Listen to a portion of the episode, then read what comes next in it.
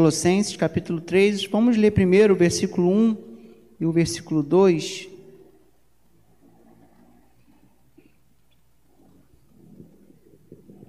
Hoje vamos falar sobre as coisas além, as coisas do alto. O texto da palavra de Deus de Colossenses 3, versículo 1 e versículo 2 diz assim: Portanto, já que vocês ressuscitaram com Cristo, procurem as coisas que são do alto, onde Cristo está assentado à direita de Deus. Mantenham o pensamento nas coisas do alto e não nas coisas terrenas. Que a tua palavra, ó Deus, venha ao nosso encontro nessa noite e que possamos, ó Pai, realmente fortalecer o nosso interior, ativar a esperança viva nas tuas promessas. E para isso te pedimos que o Senhor nos ajude a buscar essas coisas do alto. Essa é a nossa oração em nome de Jesus. Amém. Nas quartas-feiras, então, estamos relacionando a nossa esperança com aquilo que existe dentro de nós. Estou torto? E a gente precisa fortalecer aquilo que existe em nós para direcionar a nossa vida para o que Deus tem. E por isso, diante das nossas ansiedades, daquilo que tira o foco do propósito de Deus na nossa vida, o apóstolo Paulo faz essa relação entre as coisas terrenas. E aí muitas pessoas, ao lerem esse texto e outros textos que fala dessa, dessa certa é, desse antagonismo, desse conflito entre as coisas do céu e as coisas da terra, as pessoas começam a achar que buscar as coisas do alto e se afastar das coisas terrenas é se afastar da vida que temos que viver aqui. Por exemplo, se afastar das pessoas, porque a Bíblia diz que temos que nos afastar das coisas terrenas, deixar de jogar um futebol, deixar de fazer uma atividade de lazer deixar de fazer o trabalho, deixar de cuidar da sua higiene pessoal, da sua saúde, do tratamento e dos tratamentos de saúde que a gente faz. E tem gente que usa essa falsa interpretação de que não devemos buscar as coisas terrenas, porque leem apenas um texto isolado e pegam uma ideia de que existe um conflito entre as coisas criadas e as coisas do céu, as coisas espirituais. Mas não é sobre isso que Paulo está falando, e a gente vai ver daqui a pouco. O caminho que nós temos que seguir, ele só é caminho se nós caminhamos por ele. E eu vejo muitas pessoas que adoram Cristo, exaltam a Deus, glorificam ao Pai, admiram Jesus pelo que ele é, pelo que ele fez, mas falta caminhar no caminho.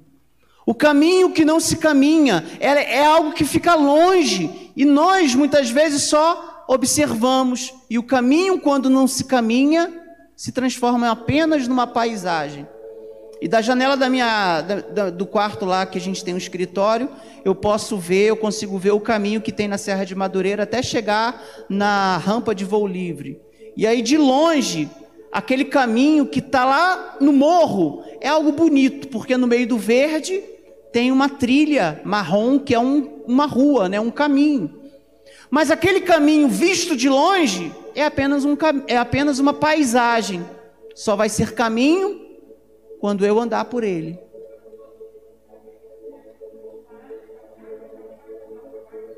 É, justamente. Então, a, aquilo que nós temos que seguir Jesus, Jesus não é apenas algo para ser admirado, o céu, como valor, como princípio, as coisas espirituais, elas não são apenas para serem glorificadas, adoradas, exaltadas, mas são para serem vividas. Por isso, gente, Deus, Ele não é um ser que está lá no céu ou em algum lugar espiritual carente do nosso amor e da nossa adoração. Deus não precisa da nossa adoração. Deus não precisa do nosso amor. Na verdade, nós é que precisamos dele. E a adoração, ela não é algo que Deus precise, mas é um ato de consciência, de reconhecimento do humano sobre o eterno, sobre Deus. Então, quando eu adoro, eu não estou agradando a Deus no sentido de Deus precisa que eu faça alguma coisa para ele se sentir melhor. Mas eu estou reconhecendo que Ele é o Criador, o Salvador, e que eu dependo dele, dependo da Sua graça, dependo do seu perdão. E é nesse processo que nós temos que entender as coisas do alto, não como algo que a gente vê de longe, não como um caminho que a gente transforma numa paisagem, mas como algo que eu tenho que viver, experimentar. E por isso, eu preciso buscar. E o texto fala justamente sobre isso. Buscar as coisas do alto, manter o pensamento nas coisas do alto.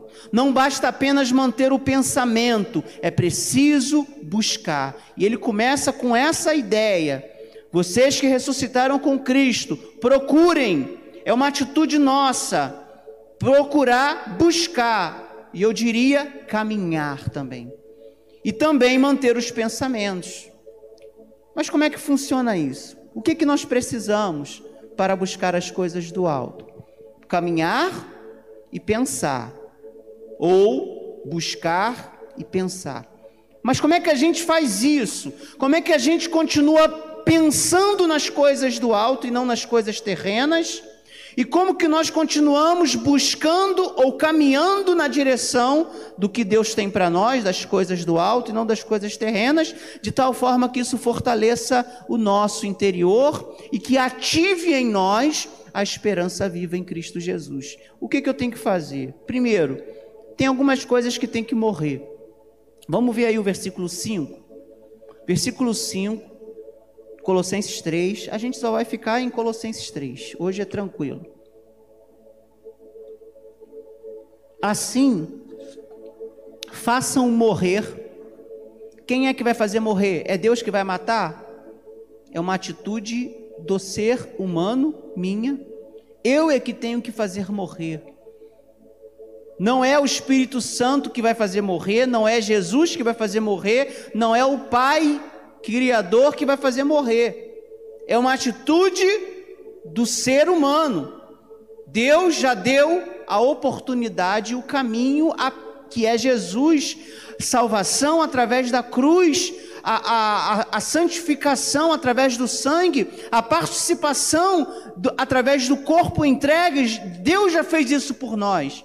E o que, que nós temos que fazer para buscar e para manter os nossos pensamentos nas coisas do alto. Primeiro, fazer morrer tudo que pertence à natureza terrena de vocês. E aí, para ficar bem claro, Paulo dá a lista. O que, que eu tenho que fazer morrer? Fazer morrer a minha saúde? Não. Fazer morrer a minha, a, a, a, a, a minha sanidade mental? Não começar a acreditar em historinha, em misticismo, em esoterismo, não. O que, que eu tenho que fazer morrer? Não, pastor, eu acredito em Deus, não acredito na, na medicina nem na ciência. Isso é uma idiotice, porque a medicina e a ciência, a, a, o conhecimento humano são ferramentas dadas ao homem pelo próprio Deus, através da inteligência e das capacitações e habilidades que o homem possui. Então, o que, que eu tenho que fazer morrer? Está aí a lista. Primeira coisa, imoralidade sexual. O problema da, da sexualidade, ou da sensualidade, melhor dizendo, a sensualidade, a pornografia, a, a transformar o prazer sexual em um mito, em um ídolo. Esse é o grande problema da humanidade desde quase sempre. E aí, esse ponto aqui é um ponto que gera muita controvérsia, porque se confunde imoralidade sexual com sexualidade, e são duas coisas diferentes. A sexualidade, quando ela não é trabalhada da maneira correta, ela pode gerar a imoralidade sexual, que tem a ver muito mais com a, o controle da vida do ser, do indivíduo, pela, pelo prazer e pelo desejo, do que propriamente pelas opções sexuais que a pessoa vai ter durante a sua vida. E nós acreditamos, como cristãos, que a, a única sexualidade que a Bíblia autoriza, digamos assim, é a heterossexual, mas aí já é outra discussão. Mas a sexualidade, ela precisa ser trabalhada e a igreja precisa ser um ambiente onde esse tabu ele possa ser colocado de lado e que possa haver um diálogo para que as pessoas não isolem ou não se, é, se, se coloquem é, é, aprisionadas em seus desejos, em suas ideias e vivam essa pressão que muitas vezes vai desenvolver problemas e dificuldades para a sua vida inteira. Mas o, o apóstolo Paulo está falando sobre a imoralidade sexual, que aí eu diria que literalmente é ser controlado pelas, pelas paixões sexuais, sejam paixões heterossexuais ou homossexuais. O homossexualismo ele é uma prática que a Bíblia condena, mas também a Bíblia condena aqueles que vivem a heterossexualidade de forma que não consigam se controlar dentro da sua trajetória de vida. Então é a imoralidade sexual é ser controlado pelos prazeres sexuais. E aí é outra coisa que precisa ser assassinada ou que possamos fazer morrer para poder pensar nas coisas do alto. A primeira é a imoralidade sexual. A segunda é a impureza. O que é impureza? A impureza é aquilo que, que corrompe ou que apodrece a nossa vida. E aí a gente acha que impureza é só o pecado moral. Não, a impureza são sentimentos também que corrompem.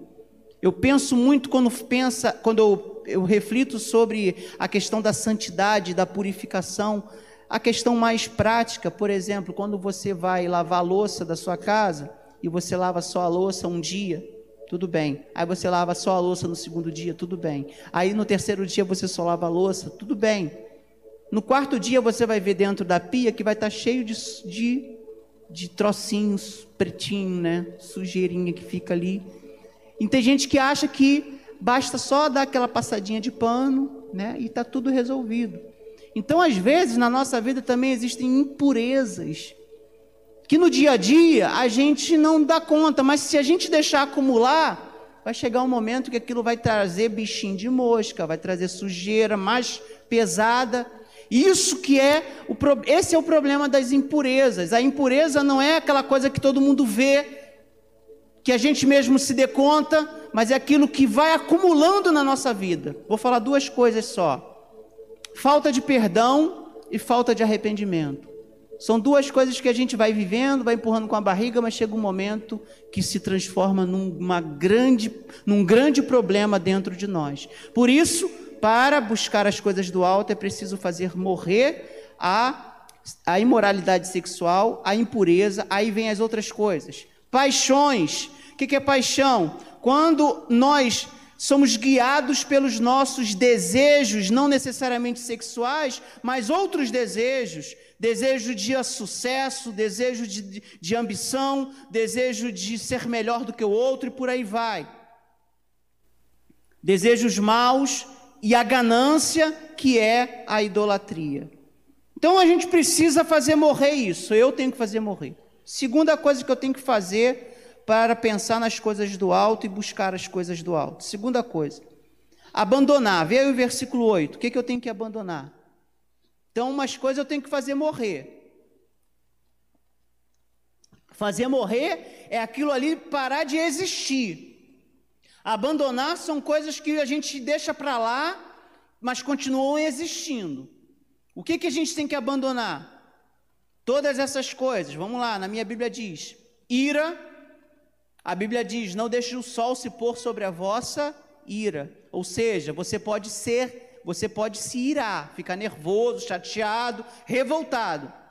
Mas não deixe o sol se pôr sobre a vossa ira, ou seja, não deixe a sua ira durar muito tempo. Então a ira é algo que eu tenho que abandonar. Irai-vos, mas não pequeis. Assim o apóstolo Tiago nos ensina. Então a ira tem que ser abandonada. A gente vai continuar se irando, tá? As outras coisas que tem que morrer tem que ser, ó, acabou, isso aí não existe mais na minha vida. Agora as coisas que eu tenho que abandonar e de vez em quando elas vão aparecer é a ira, qual é a outra coisa aí? Indignação, maldade, maledicência e linguagem indecente no falar. E essas coisas a gente tem que abandonar. De vez em quando vão voltar, mas aí a gente abandona de novo.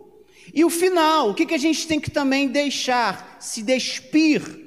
Ou seja, tem coisas que tem que morrer, tem coisas que tem que ser abandonadas e tem coisas que a gente tem que tirar da nossa aparência, da nossa caminhada. Que coisas são essas? O velho homem com as suas práticas. A nossa mentalidade é, corrompida. Por exemplo, uma coisa que dificulta muito o entendimento do perdão, de dar a outra face, é uma lógica de que nós precisamos nos dar bem sempre. Eu sempre tenho que sair com a vantagem em relação aos outros. Esse pensamento, ele não deixa o sentimento do perdão se sobressair e a, a prática do perdão se é, prevalecer. Porque eu sempre, se eu quero sempre me dar bem, eu nunca vou liberar perdão, nunca vou pedir perdão e nunca vou dar outra face. Caminhar a segunda milha também não. Por quê? Porque existe uma roupa do velho homem, um valor da velha natureza que me aprisiona. Se eu não consigo fazer morrer algumas coisas que nós já falamos, abandonar outras e me despir de muitos valores do velho homem, eu não vou conseguir pensar nas coisas do alto. Pior, eu vou começar a pensar nas coisas do alto de forma corrompida. Como eu falei, pensando que existem, é, que eu tenho que largar a minha vida humana e viver só a espiritualidade. Largar o trabalho, largar a higiene, largar trata os tratamentos, porque eu sou um ser agora espiritual. Mas não é isso. Por que, que a gente não consegue pensar nas coisas do alto? Porque muitas vezes não conseguimos fazer morrer muitas coisas, abandonar outras coisas e nos despir de valores e de intenções da velha natureza. Então, o que, que eu tenho que fazer? Para pensar e para viver e para buscar as coisas do alto. Já falamos deixar as coisas terrenas e nós descrevemos aqui as coisas terrenas que tem que ser, tem que ser, tem que morrer, tem que abandonar e tem que se despir. Mas o que, que eu tenho que fazer então? Primeiro, além disso, primeiro tenho que viver uma nova vida, passar a viver uma nova vida. Veio o versículo 11. Como é que é essa nova vida que a gente tem que viver? É uma nova vida. Se é nova, é novo. Parece é, é, é redundante, né? É, se é novo, é novo. Deixou de ser velho e passou a ser novo. O que, que é novo? O novo é algo que a gente tem que aprender. É, vou ler o texto, depois eu falo. Diz aí, 11. Nessa nova vida já não há diferença entre grego, judeu, circunciso, incircunciso, bárbaro, cita, escravo, livre. Mas Cristo é tudo e está em todos. O que é essa nova vida? Irmãos, o, o novo é chato. Tem gente que gosta do novo. Eu acho o novo chato. Por exemplo, celular. Tu mexe no celular, vou falar aqui das antiguidades aí a época dos Orkut da vida. Ninguém aqui acho que usava Orkut. Usava, usava, né? O pessoal em casa usava Orkut, tinha que ter o convite. Usou Orkut, Marcelo? Usou? A Érica nem sabe o que é Orkut, né? É, Orkut é um bicho. É um bicho do, de um desenho animado. Estou brincando. O Orkut é o pai do Facebook, né? O irmão mais velho, sei lá. É quase a mesma coisa do, do Facebook é uma comunidade de relacionamento, mídia social e tal, sei que, essas coisas todas aí. Então, quando eu comecei a aprender a mexer nas paradas que tinha no Orkut, acabou o Orkut. E aí era o Facebook agora. E o Facebook, no início, a gente ficava assim, né, sem saber como é que faz algumas coisas e tal. Aí, quando tu começa a aprender a mexer, aí vem o Instagram. E o Instagram é tão estranho para mim, porque o Instagram, ele quase que te impede de escrever. Tem todos os recursos, mas não é para escrever, e eu gosto de escrever. O Instagram é para cantar, para fazer música, fazer vídeo engraçado, e curto, e essas coisas. E aí tem um monte de ferramenta que a gente não sabe mexer, e eu não sei mexer. E aí André me zoa, porque eu estou ficando velho mesmo. André me zoando por causa de questão de internet, de, de tecnologia, é, perdi já. E, aí o, e aí a gente precisa aprender o novo. O novo, irmãos, é algo que precisa de um tempo para a gente se adaptar. O novo não chega e todo mundo já sabe como é que funciona. Precisa de um tempo. Daqui a pouco virá um outro pastor para dirigir a igreja. O pastor que vai chegar e a igreja precisa de um tempo para se adaptar. A igreja ao pastor e, a, e o pastor à igreja, para que possa haver um, uma, uma caminhada junto. Então, tudo que é novo precisa de um tempo de adaptação. E aí, quando a gente vem aqui, o que é essa nova vida? Por que, que é difícil, irmãos, viver essa nova vida? Porque olha só, não tem diferença. A principal característica dessa nova vida, de acordo com o livro de Colossenses, capítulo 3, o apóstolo Paulo, em, em 2 Coríntios, capítulo 5, ele vai dizer: se alguém está em Cristo, nova criatura é, as coisas velhas já passaram e tudo se fez novo. Ele deu ali uma ideia do que é o novo, a nova vida, que, que deixa as coisas para trás e siga para as coisas que estão adiante. E aqui em Colossenses capítulo, capítulo 3, versículo 11, como é apresentada essa nova vida? Qual é a característica principal? Não há diferença. Pastor e, e membro, não tem diferença. Diácono e pastor, não tem diferença. Homens e mulheres, não tem diferença. Crianças, velhos, adultos, jovens, adolescentes, não tem diferença. Coça a cabeça aí que eu coço, eu coço. A gente é diferente. Não é diferente? As mulheres gostam de uma coisa, os homens gostam de outra, as crianças gostam de uma coisa, o, os adultos, adolescentes, cada, cada grupo. E dentro dos adultos tem um grupo que gosta mais disso, Dentro de, né? e aí é uma confusão danada. Por que é difícil? Porque a gente quer o novo de forma artificial. Mas isso precisa ser trabalhado. A nova vida é que não há distinção, diferença entre pessoas que pensam de forma filosófica, como os gregos, e pessoas que pensam de forma tradicional, como os judeus. Não há diferença entre aqueles que são tradicionais e são circuncidados e aqueles que são mais, é, vamos dizer assim, mais é, gentios e não se deixam circuncidar. Não há diferença entre bárbaro e cita entre escravo e livre.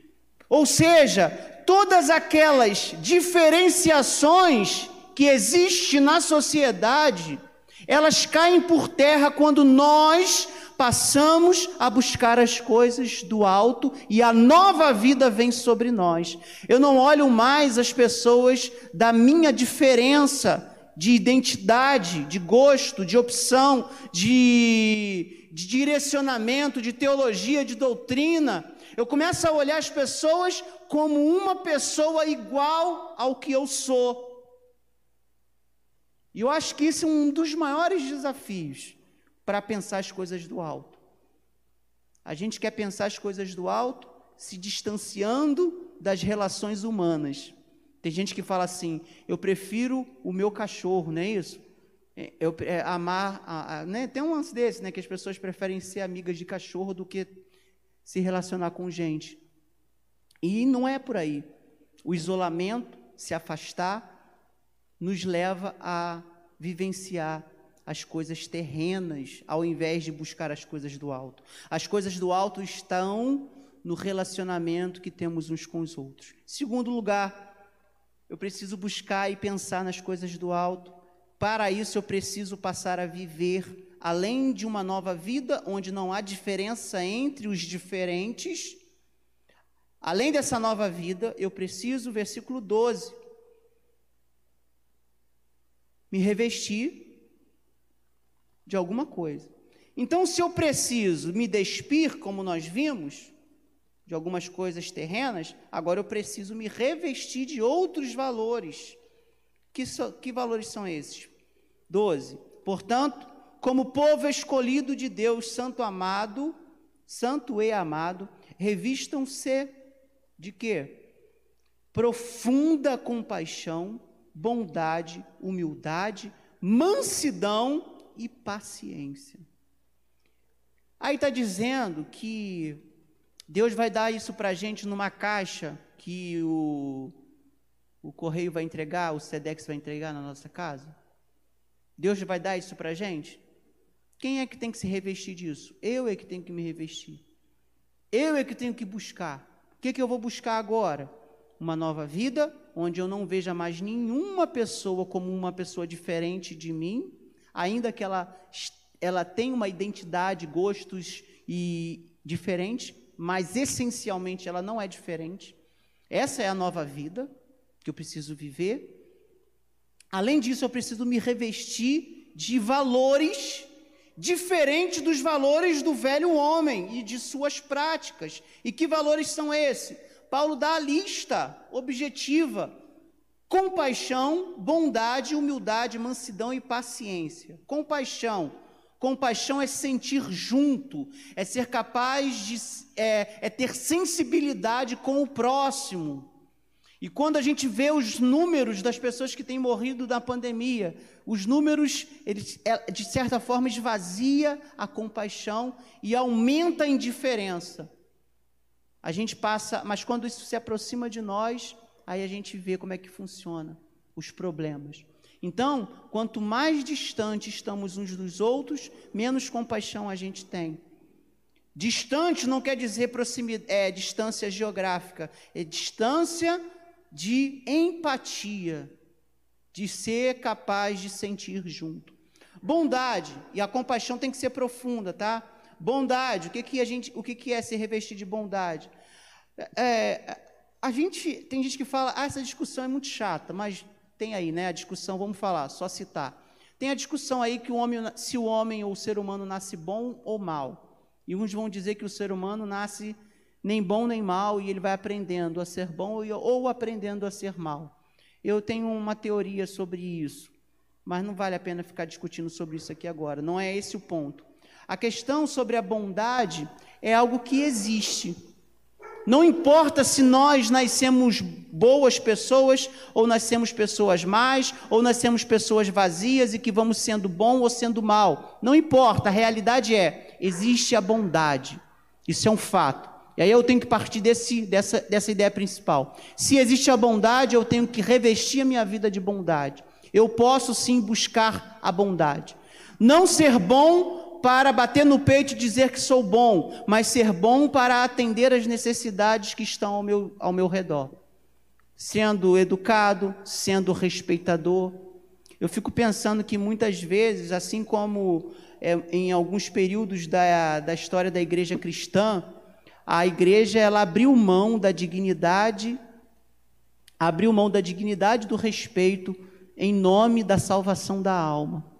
Os escravos eram escravizados e a legitimidade da escravidão dentro da religião era que a escravidão era um tipo de punição para salvar a alma. Então, poderia sim explorar, fazer a pessoa escrava sofrer, porque a ideia que se construiu de forma totalmente errada é que o, o, a escravidão era uma forma de salvar a alma daquelas pessoas, ou seja, os europeus, quando foram na África, tirar os, os povos africanos e levar para as Américas e para a Europa escravizados, eles defendiam essa ideia de que estavam ali fazendo a obra de Deus. Olha só que coisa horrível, né? Mas isso aí precisa ser relembrado sempre, porque a gente não pode voltar a repetir o mesmo erro, como às vezes estamos voltando. Então hoje nós estamos, de certa forma, fazendo isso, é, deixando de lado a bondade. A humildade, o que é humildade? Humildade é reconhecer que temos uma, uma realidade que não podemos ultrapassar. Somos isso. Eu não posso querer ser mais do que eu sou. Eu não posso querer ser como Deus. Eu não posso querer ser melhor do que aquele que é igual a mim. Então, humildade é reconhecer que estamos todos no mesmo nível. Não importa se hoje a minha condição, o meu status social, a minha capacidade seja uma, aquela pessoa que está em outra posição, em, outra, em outro nível de capacidades, ela também é uma pessoa assim como eu sou, e quando eu entendo isso, eu sou, eu, eu experimento e me revisto da humildade. Mansidão e paciência, a gente pode falar junto. A pessoa mansa não é uma pessoa que, que aceita tudo, porque tem muita gente que aparentemente é manso ou mansa, mas que por dentro está um turbilhão de problemas emocionais, porque sempre vai recebendo tudo e aceitando tudo, vai guardando. Isso não é mansidão. O que, que é mansidão? É uma ideia muito interessante que não está na, não tá na Bíblia, mas eu acho interessante essa ideia. Isso não está na Bíblia, tá? A ideia da, da mansidão. Se alguém te ataca e é verdade, Preste atenção. Se alguém te ataca, te critica, te ofende e aquilo é verdade, você não pode se sentir ofendido porque é verdade. Se eu peguei uma coisa da Stephanie, fui lá e peguei o celular dela e coloquei no bolso e levei embora. E no outro dia a Stephanie chega para mim e fala assim: Você é um ladrão. Eu não posso me ofender. Eu não roubei. Se eu roubei, eu, eu, eu tenho que receber aquilo que eu fiz. Então não posso me ofender quando a ofensa é verdade. E também, por que, que eu vou me ofender quando a ofensa é mentira? Se eu não fiz e a pessoa me chama, por que, que eu vou me ofender?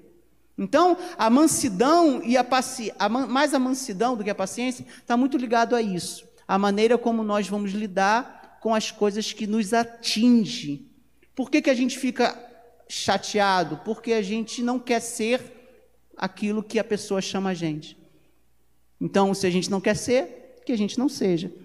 Se a gente não é e a pessoa fala que a gente é, quem está errando mais? É a pessoa que está ofendendo a gente. Mas se a gente fez, a gente que está errado. Então, as duas coisas, né, elas, elas, elas nos ajudam a entender o que é mansidão. E a paciência no sentido de saber esperar, saber é, que as coisas não se resolvem de forma instantânea. E para terminar, e fechando essa parte de como que eu busco as coisas do alto, vamos recapitular. Vivendo a nova vida, que é tratar todos de forma igual, é, é se revestir de, de profunda compaixão, bondade, humildade, mansidão e paciência. E em terceiro lugar, para passar, para viver buscando as coisas do alto e pensar nas coisas do alto, versículo 14. Eu preciso me revestir de uma coisa acima de tudo. Ou seja, esse aqui é o principal. Sem isso, eu não vou conseguir. Sem o versículo 14, eu não vou conseguir fazer morrer nada, abandonar nada e me despir de nada. Eu não vou conseguir viver a nova vida tratando a todos como pessoas iguais. Eu não vou conseguir me revestir dos valores de compaixão, bondade, humildade, mansidão e paciência. O centro de tudo para buscar as coisas do alto, então, é Colossenses 3,14. Acima de tudo. Porém, revistam-se do amor, que é o elo perfeito.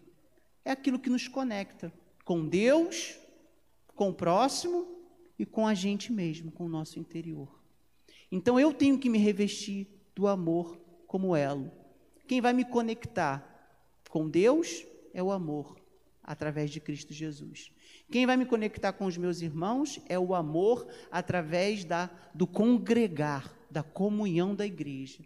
Quem vai me conectar comigo mesmo, como diz o apóstolo Paulo, é o Espírito que diz ao meu espírito que eu sou filho de Deus.